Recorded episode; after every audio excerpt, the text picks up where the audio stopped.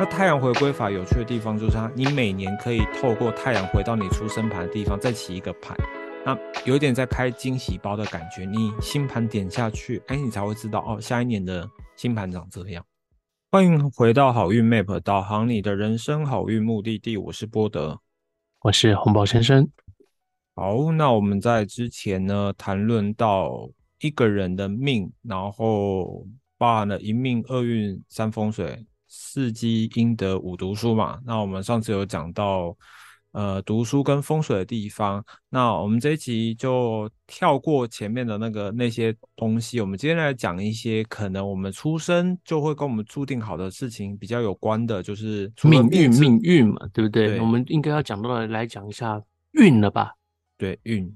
好，嗯，所以那我想要问你一个问题啊，嗯，什么东西是运啊？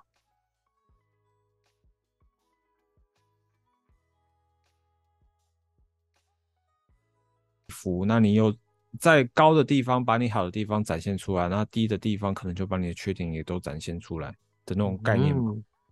所以命能改不能改啊？命可以改啊，你这辈子做好事，下辈子就可以改到好的命。所以这辈子不能改，对不对？对啊，这辈子不能。听起来是下辈子才能改啊。我觉得命能不能改？我觉得应该是说，一个星盘它一定有高配版跟低配版，就是你可能同样的星盘，你的格局做到很高很厉害，可能是某种版本，那你可能真的就是摆烂不理它，它可能又是另外一种版本。所以，当我会觉得，如果以自由意志的角度来切入的话，虽然你的命的格局是这样，但还是可以透过人为的方式展现出一些不一样的面相。但我觉得大方向状况。大概就是那样，嗯嗯，所以说我们能够怎么讲？我们能够充分运用的，或者是充分把握的，应该是运喽。我觉得运可以充分把握的地方，大概就是我先知道会发生好的事情的时候，我就是冲的用力一点；然后知道有不好的事情，我就保守一点，所以想办法避免，避免。对，这就是算命师。呃，这份工作那么重要的地方，趋吉避凶嘛，趋吉避凶嘛。对对对。那好，那我们要如何知道我们的运什么时候走大运？什么时候我们一一般我们来算命的时候，都会听到人家讲说：“哎，老师啊，我大运是什么时候？”对，所以什么时候走运？什么时候有好运？什么时候幸运？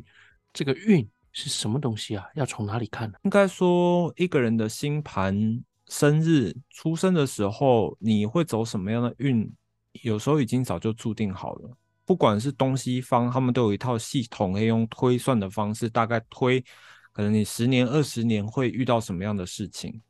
所以这个运就是可能花钱请算命师帮你算，跟你讲什么时候是大运，什么时候是走低谷。嗯，当然，当然，当然。可这个东西我们要用什么样的呃工具下去看才是？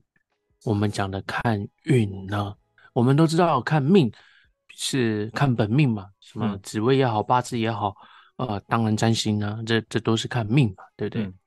哦，那什么时候看运？我想要了解运的时候应该用什么？我觉得只要具备着算命的工具，大多它都有算出它的运的功能。以我们市面上常见的。八字、紫微、占星，他们都有算运的功能，只是他们可能切入的角度不太一样。像八字就是。靠着后面的那个几个柱的变换去推算你之后的流年嘛？嗯嗯嗯嗯，对。那紫薇我可能就不太了解。那以占星来说的话，如果大家喜欢占星，应该常听唐启阳老师在讲占星频道，他们常常在讲说，呃，可能水星逆行啊，火星进入你哪一宫啊，火星跟你的二宫怎么样啊，这些就是运。我我自己觉得啦，运这种东西听起来的话，比较像是本命啊，就是一个我出生的盘。静态的哦，它比较不会动。不论你是用什么工具也好，它就是看那个我出生的那一个时间点，天上的盘它长什么样子，它就是借势那一个盘。而运盘呢，呃，我比较感觉上它就像是一个时间推算推运的一个方法。不论你是用什么方法，八字也好，紫微也好，占星也好，它是根据一个时间的历算在推算推行的一个推运方法。都是都符合这样子的一个呃范畴，嗯，那波德，你平常喜欢用什么？我当然就用占星。那以前就是用塔罗去算灵数，然后可是因为塔罗算是占卜工具，然后灵数的方法比较像是一种衍生的方法，所以算到的流年它可能没有到能够那么精确，但它可能可以给你一个大方向。那再来就是可能每一年的年底，就是帮自己补一个一年的年卦，那这是我算流年的方法。但它的缺点就是你只能一年算一次，所以会变成是。你比较不太能知道说，假设你正在做一件大事情，那这件大事情大概要多久内才会发？因为有些人事情可能要做蛮久的嘛。例如说一个创业，那他可能预期就是三四年至少要大发。那如果用其他系统，可能会看得比较仔细。那现在的我就是用占星去推流年。以占星来说，我最喜欢用的会是小线法。因为小宪法，它就跟你原本的星盘是有直接关系的。那你直接一年就是换一个宫，转一下，转一下。那你只要对于你自己原本的星盘够熟的话，你就大概知道啊，接下来会发生什么事情。那我觉得这种推流年的方法比较会让人紧张的地方，是因为你星盘你都知道自己星盘的缺点在哪里，所以一旦它转到缺点的那一年，你就会有种担心说啊，那一年会不会发生什么事情？我觉得那是就是。以小宪法来说，会变成这样，对啊。那再其次就是太阳回归法。那太阳回归法有趣的地方就是它，你每年可以透过太阳回到你出生盘的地方，再起一个盘。那有点在开惊喜包的感觉。你星盘点下去，哎，你才会知道哦，下一年的星盘长这样。那你呢？你比较喜欢用什么方法？我已经被你讲完了。我最常用就这两个。最常用就我，嗯，我我我其实。我们我们都上过课，对，其实每一个盘，呃，每一个工具我们都试用过了啊。那应该这么讲，我觉得小线对我而言，它非常的重要，因为它可以帮我把主题抓出来。嗯，那再来一个东西就是太阳回归，太阳在小线里面，我会抓抓出主题，然后会抓出那一年的关键星，然后进太阳回归的时候，我会。把关键星带进太阳回归，叠进本命。嗯嗯，对我我我看过非常非常多的同业，然后他们在开太阳回归盘的时候，就是直接解那一个太阳回归。比如说，呃，你是假设你是一九九五年出生的，然后你想看二零二三年的盘，那你就看了一个二零二三年你那一个太阳回归的盘，嗯，然后你就开始一直解释那个太阳回归盘，嗯，我就觉得很妙。对，就是在我眼中，你不是在看你那个一九九五年出生的这一个人的盘，嗯，而你是在看二零二三年出生的这个人的的的盘。理解。好，对。那所以我的做法就是会在小线里面找到关键星，嗯，然后把它叠进去，然后再回到本命里面找出它对应的事件。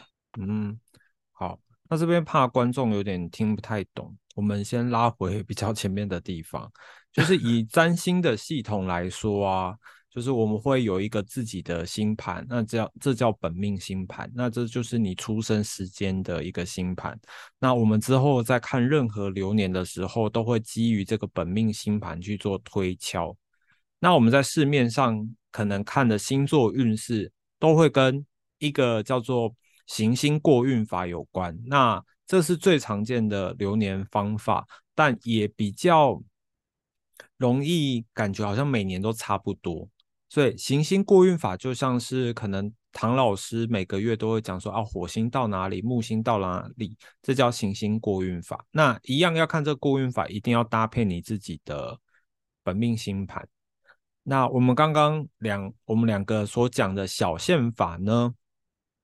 它是一个比较特殊的技法，那这个特殊的技法就不看行星会跑到哪里，它就是直接用你的原本的星盘，每一年就是往下一个宫位推，它就有点像是在转圈圈的概念，转十二个圈，你就看十二个年的流年，所以原原封不动的去看你原本的星盘，所以你原本星盘长怎么样，那小线盘它就只是换个角度去看，哦，这一年发生什么事情，焦点在哪里。嗯哼，那我们两个会比较喜欢小线法的原因，我觉得以我来说的话，我会觉得它就是我的本命星盘去推的，所以它就是本身就是跟我有密切关系，所以这时候在解读的时候就会非常的呃贴近自己的生活，所以我会觉得在解流年的时候，我会非常清楚知道我发生什么事情。没错，没错，没错。而且有的时候我会觉得说，当你在看，因为流年工具非常的多。如果说你在看一个流年工具，你都不去找到一个工具，或者是找到你的本命盘来做相互呼应的话，就如同我刚刚讲的，我觉得你没有在看一个流年盘，我觉得你就在看一个新生儿的出生盘而已。嗯，对。那你讲的再多，可能都跟你没关系，因为那就是一个新生儿的盘。理解。你你你有没有解过盘长这个样子？就是，呃，小线里面。几乎所有的心都全部都动了啊！几乎所有都动了，能引动的全部都动了啊！也就七颗而已嘛，它引动了五颗六颗，不就几乎全动了吗？嗯哦，那可是进到了太阳回归里面，可能只剩两颗在动，其他通通都没动。嗯，应该有过吧？比较有可能发生在星群的状况才会这样发生。嗯，没有，我有一个客人就是这样子，他也不是星群，总之他几乎就是这样子啊。那他的盘在小线里面几乎全动啊，可是，在回到太阳回归的时候，叠进去的时候，它就只剩两颗心动了啊。那倘若你回去看他的盘的时候，你会发现说，哇，你这一整个流年，你可以可以说是，呃，所有的东西都有移动的感觉，都好像有变动，嗯嗯，听起来你每一颗心都有事件，可能都会发生。可是，一叠进你的本命盘的时候，就发现没有一颗星，有了就只有两颗，跟你的本命有相关，其他都跟你的本命无关嘞。嗯，所以我会觉得说，跟你本命无关的那颗星，你根本就可以不用讨论它了。我觉得，呃，你刚才讲那个太阳回归的会有这样的状况，可能是因为现在就是占星的资料，其实在坊间书上都可以找到，然后太阳回归也是一个。蛮多书籍会提到的一个方法，那呃，它其实就是还蛮好用的，你就是直接对照你下一年的出生日、出生时间、太阳所在的位置，然后去推一个盘，所以我觉得那个方法蛮好用，只是它可能书上没有写说要合盘这件事情，所以大家可能就会直接看那一年的盘。像我以前看书，我也觉得啊，就那个盘去看那一年会发生什么事情啊，真的，嗯。不过我觉得太阳回归好用的地方就是它可以补充很多的讯息，然后很多可能在小线法没看到，它比较像是一些支线任务，但是那些支线任务可能会触发主线任务的一些小任务。那不过我们讲的这两个方法有一个很重要的重点是，就是我们会很关心说什么时候算流年，就是呃台湾人可能在。普遍算流年上面比较习惯就是八字跟紫微这两个系统嘛。那我以八字来说的话，八字常常就是一算就看人家十年的流年。可是，在占星来说，以小线跟呃太阳回归这两个，主要是看未来一年会发生什么样的事件，所以它会比较是聚焦在未来一年，然后。是事业的高峰呢，还是你会遇到小人呢，还是你会被劈腿呢，还是你很在意另外一半呢？等等的事情。好，我分享一下我太阳回归的故事。就是有一年，二零一七，我有在我的网站写过这相关文章。那反正呢，就是那个太阳回归，你回头去看，你就会发现有跟负债有关的一些真相出现。那那个负债的真相呢，它就可能很很明显的摆在那个太阳回归盘里面。那那个太阳回归盘，就是负债这件事情可能没有在你原本星盘里面出现，但是太阳回归盘那那时候出现了，就很像是那一年的支线任务，你在处理这个啊负债啊，解决债务的状况。类似这样，那这是我觉得我对于太阳回归盘学完之后回去去解读过去流年，觉得比较体悟比较深的地方。那我们刚刚要强调就是太阳回归盘跟小线盘，它都只算未来一年。那这个未来一年的起算点会是在我们出生后的，就是生日后的一年。所以假设你是七月生。你要算完整的一年，就是要七月开始算流年，你不能过年的时候算流年。对，比如说七月三号，就今年的七月三号到明年的七月二号。嗯，原因是因为这两个系统在算流年，就是算以你生日。归两个星盘出来，然后完整算你一年。那我相信台湾大部分的民众都比较习惯是在过年算流年，因为觉得过年是新的一年。但以西方神秘学的角度来看，生日才会是一个变化新的一年的开始。你你讲的是农历年嘛？对不对？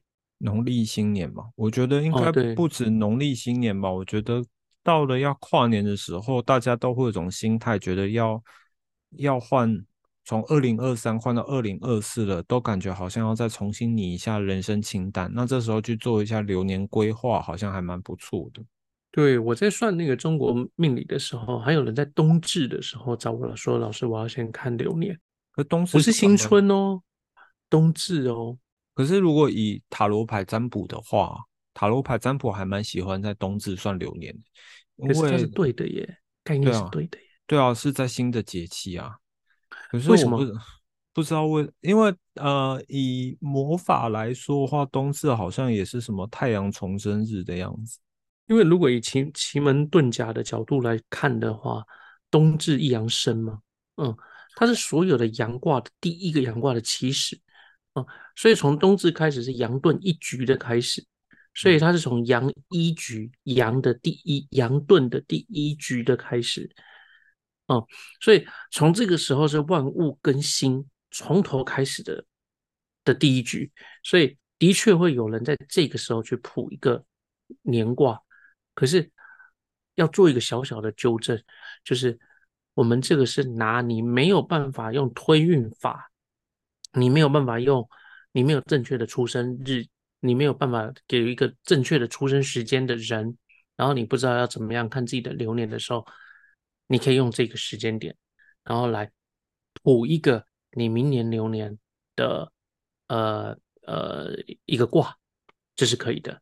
还有另外一个时间，还有两个讲法，一个是立春，一个是春分，这两个都是有人用的。有人用春分卦，有人用立春卦。春分也还蛮常用的，毕竟春分就是。一年节气的第一个新开始嘛，然后以西对对西方的星座来说，它就是母羊座作为起始点，对吗？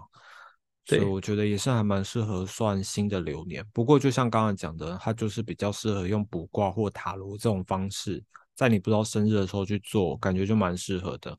所以这放在古代，我觉得非常合理耶。你要想啊，我们阿公阿妈那个时代，他的生日，他能能连户口的时间都是报错的时间。对他根本不知道他正确的出生时间，所以他用这个时间去作为他的新的一年的流年起卦方式，所以是合理的。嗯，可是沿用到现在，我就觉得没有必要了，因为我们现在都有户政那么的那么的方便，然后我们的出生系统、出生证明那个系统、报户口系统又非常的精确，所以就可以用很精确的推运方式来做推运的啦。嗯嗯，所以。以你的角度来看，你的客户都有被你教育到知道生日前后要来算流年吗？对啊，对啊，我的客户有的根本就是来的时候才知道说啊，什么原来是生日前后，那有的已经超过生日了嘛。嗯，只要是超过半年内的，有的甚至是半年的，他们也愿意看。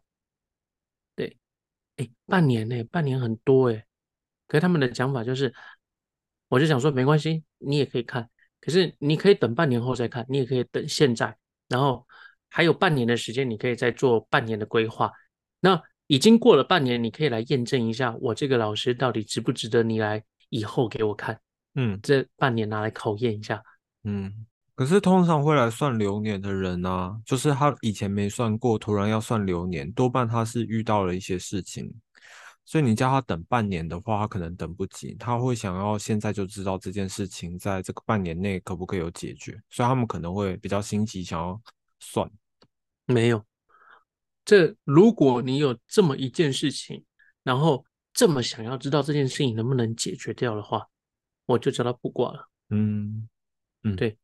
那通常就是呃，你如果想要知道的是未来的一个走向，它的趋势。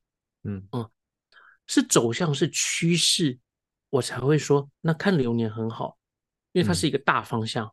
嗯，可是如果你已经很心急的决定说，我明天要不要离开这间公司，我要不要跟这个人在一起，我要不要买这个东西，或者是我要不要投资这一件什么什么，就是要不要很明确的这样子的事情，可以直接卜卦了。嗯，这么明确，这么急迫，干嘛看流年？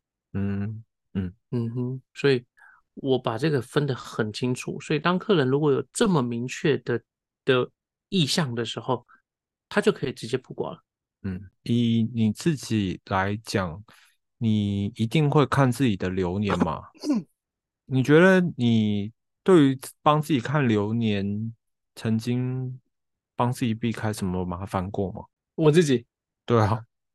我自己都是忙到没有帮自己看流年的，忙到自己没有，就是运太好，不太需要看流年。没有没有没有，我都是呃出了很紧急的事情或很严重的事情的时候，然后真的真的忙不过来的时候，才会赶快拿出自己的流年来看。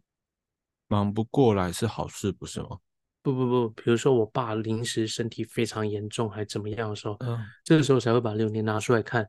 是不是遇到了什么父亲的问题啊？还是有没有什么死亡的真相？不然，那这个问题其实也可以用卜卦算嘛？你直接看卜卦的状况，爸爸如何啊？是啊，可是我就想看流年，对嘛？所以就像刚才讲的嘛，虽然卜卦可以解决，他还是想要看这个运会衰多久啊？哎，可是有，我觉得这个事情有，我觉得有些事情的层面它是可以区分的。如果他单纯只是要问说，我跟这一间公司，我要不要换公司等等的这种状况的话，这可以卜卦就好了。嗯，可是像爸爸，他是唯一性的，这流年应该会出现。OK，哦，可是公司公司他，你一年换三个工作也没有关系啊。嗯嗯嗯。那流年只能表现它变动，嗯，哦，他如果来找你的时候，他已经换了两个工作了，嗯，那那流年也没有办法。那当然，你时间上面可以看得出来，那可能推到月份去了嘛，对，嗯嗯。可是如果说像我那个情况，我只需要看一眼有没有四宫的问题，有没有八宫的问题，有没有那个父亲的父亲点上面有没有行克，嗯嗯，对冲类似像这样子。就可以马上知道的事情了。那像有些人常常讲啊，天机不可泄露，你相信这句话吗？天机不可泄露，在于你有没有付钱来问我。没啊，没付钱就不可能泄露。没有付钱不行，真的。我跟你讲，我是法师，嗯啊，法师看到了任何事情，只要你没有开口来求。嗯哦，我们的对联写着“千处来求，求我灵符千处现；万家相请，请无至煞万家兴。”哦，是你来求，你来请，只要你来求，你来请，我都不算破天机，因为你制造了一个因给我，我只是顺着那个缘还你一个果。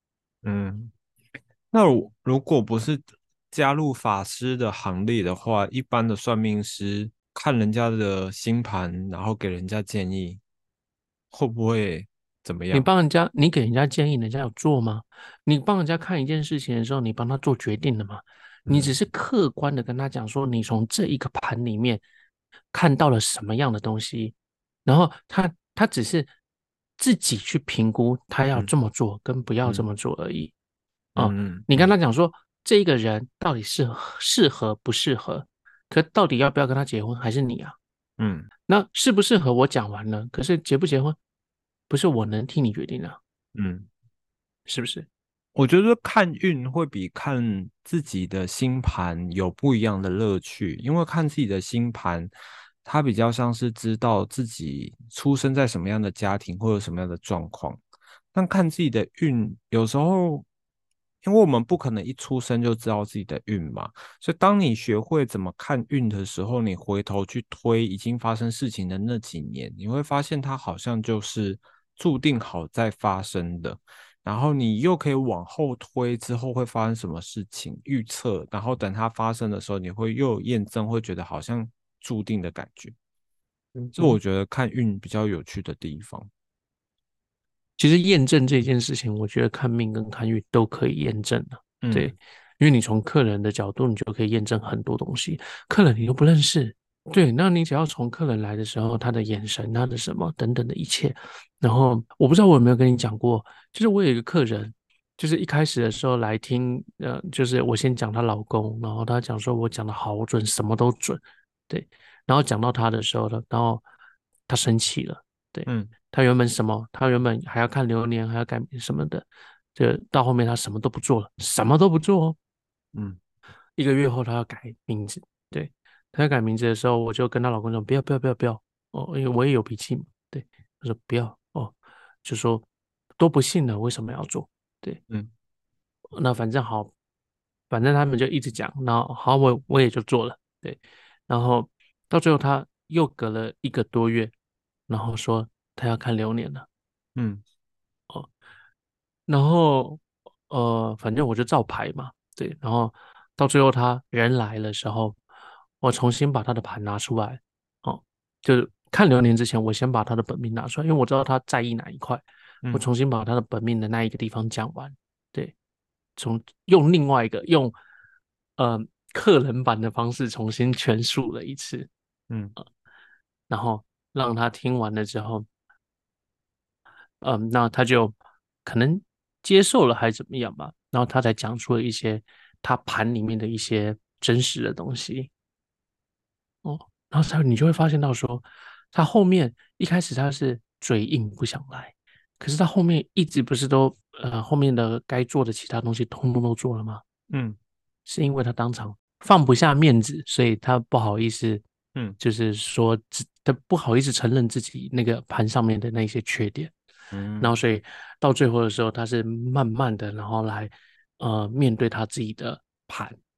那我们前面讲就是星盘，它比较长，就是它可以做到我们细部的去讨论这一整年会发生什么事情，然后透过引动的焦点行星去知道大概会是什么事件，然后作用在什么时间发生。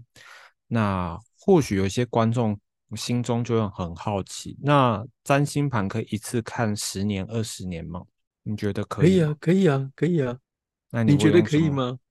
我手上有两三个方法可以看。来来来，跟大家解说一下吧。我目前最喜欢用的就是黄道式方法。嗯嗯嗯，那黄道释放法它是一个古典占星里面一个时间主星的一个方法。那大家可以想一下，就是那种古希腊时代，它不像我们现在有那种占星软体啊、手机软体，可以去推行星的运行，所以他们通常就是用你原本的星盘去推算一下你的运好好运在哪里，坏运什么时候发生嘛。所以它基本上只要有你原本的星盘，然后经过计算就可以大概知道周期。那好在现在有那个电脑的程式，它也都会帮你计算，对。那黄道释放法，它其实就会跟八字的某些角度还蛮像的，它就是看大运，但只不过是那个黄道释放法所看到大运，它比较像是事业的大运，像你哪一年会大发，那你哪一年会跌到谷底，我觉得非常有趣，非常有判判断性。它跟法达有什么差异？它跟法达法达强，就是他们切入的角度不一样。法达是算你星盘里面的行星，就是一颗行星可能掌掌控着十年或者是某个时间周期，然后时间到就跳下一个主星。可是黄道释放法，它比较像是以星座为出发点，就是一个星座轮完换下个星座，所以它跟行星比较没有关系。它主要是看星座的周期，可能每个星座。占据了多少周期？例如说，狮子座有十九十九年的周期，那跳完就跳下一个星座，狮子完就跳处女，这样，然后去看引动相关的行星，然后去判断你的星就是运势的高低。那包含它也可以去看人际关系的高低，像如果你运势在最高点的时候，可能桃花就会很旺。然后遇到很多对象，他如果是业务的话，就有可能是那个业绩比较好。看黄道释放法乐趣就是去看在乎的人，可能你的家人好了，他的事业高峰点有没有快到了，然后你也可以去看你讨厌的人事业高峰期是不是已经过了。嗯，对，那他就是基本上排盘，你就可以看到他一辈子的走向，所以我觉得这是一个非常快速。它跟刚刚前面讲的小宪法跟太阳回归法不太一样。小宪法跟黄道，哎，太阳回归法，它就变成是每一年要起一个新的盘，然后这种时间主星法一次看好几年的，它就是一个盘，它就可以直接解决。所以它就是可以说是一种看大运的一种盘的嘛，对不对？对，然后它大运，它大运可以切好几层，所以你想要看那种比较细节，就是可能这呃十二月份的状况怎么样，他也是看得出来。然后他也可以找到一个比较大方向的周期，就会知道说你哪一年努力比较容易被看到。还有嘞，平常你还会用什么？目前你这个三个方法用下去就一个多小时了，不太需要你 再用其他方法。对，然后我觉得各个方法各有好处啦。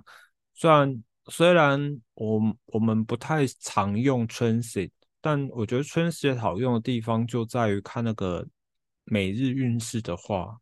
或是每周的话，我觉得还是有它的参考性在的。但如果你要看比较长的一整年，你不可能行星一直推嘛。像我以前可能还没有学古典占星，我就看自己流年，我就一直推，一直推，然后找那个产生那个相位的行星，我就觉得花超多时间。真的假的？有人这样看？啊，土法炼钢法，所以该不会？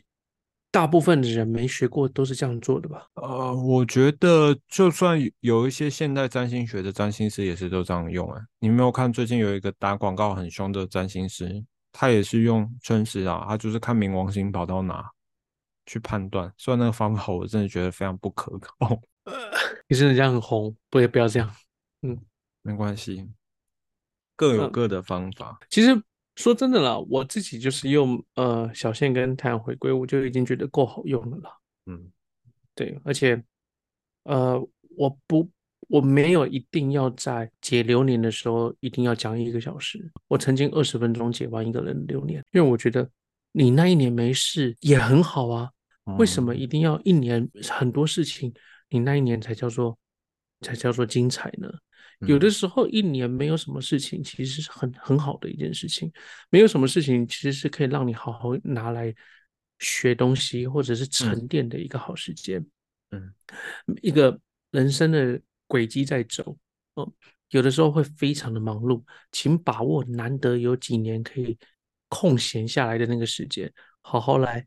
过过人生吧，我觉得说是这样说啦。那如果你人生经历过高峰点，突然叫你闲下来，你真的是 比比把你关起来还要痛苦。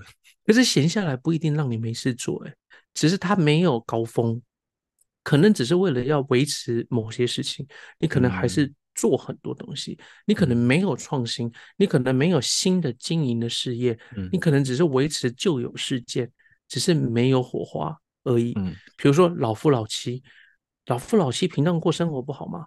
嗯，对，你可能没有激情，可是你还是在过生活，嗯嗯，难道学会过生活或者享受过生活不好吗？也是，所以我们这一期唠唠叨叨的讲了一集，我们想一下，我们这一集的重点到底是什么？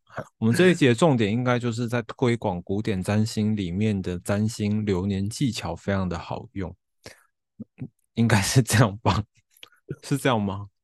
好啊，变成闲聊了一集了。就是重点就在于那个啦，就是预先知道自己的流年，就是一命二运，二运那么重要，排在第二的顺序的原因，是因为你只要抓到运，你有可能让你原本命的格局有翻转，变从低配版变成是高配版的那种状况。没错，但如果呃运过了。说不定可能会被打回原形，但如果你比较谨慎的话，就是可能还是可以度过那些难关。所以，我们以顺着洋流走，你可以走得更远。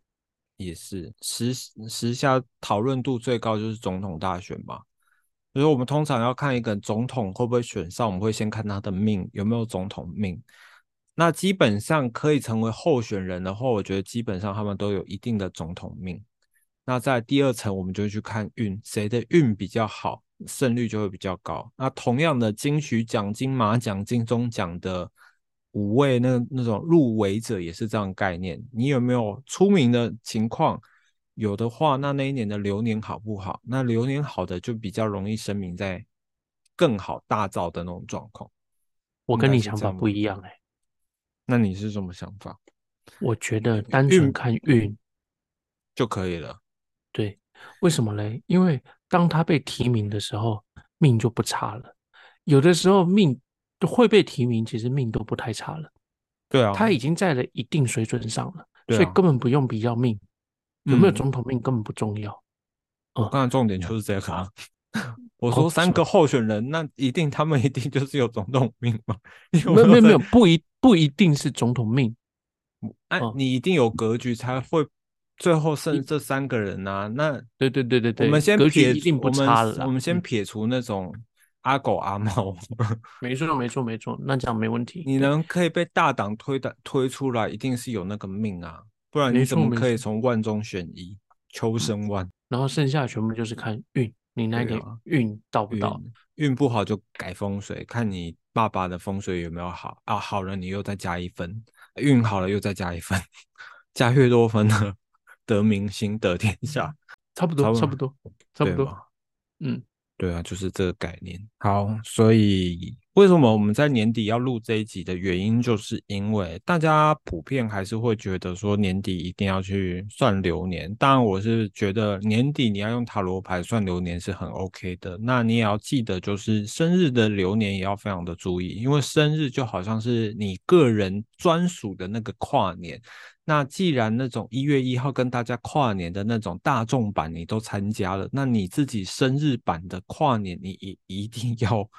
帮自己就是认真的看待这件事情。听完本集呢，如果你对于流年有更多的想法或者是想问的，你也可以来信告诉我们。那喜欢这一集的观众也可以把这集分享给你的朋友，然后也可以在 Apple Podcast 下面帮我们留五星好评。那这集就到这边，我是波德，我是红宝先生，那么下周见喽，拜拜，拜拜。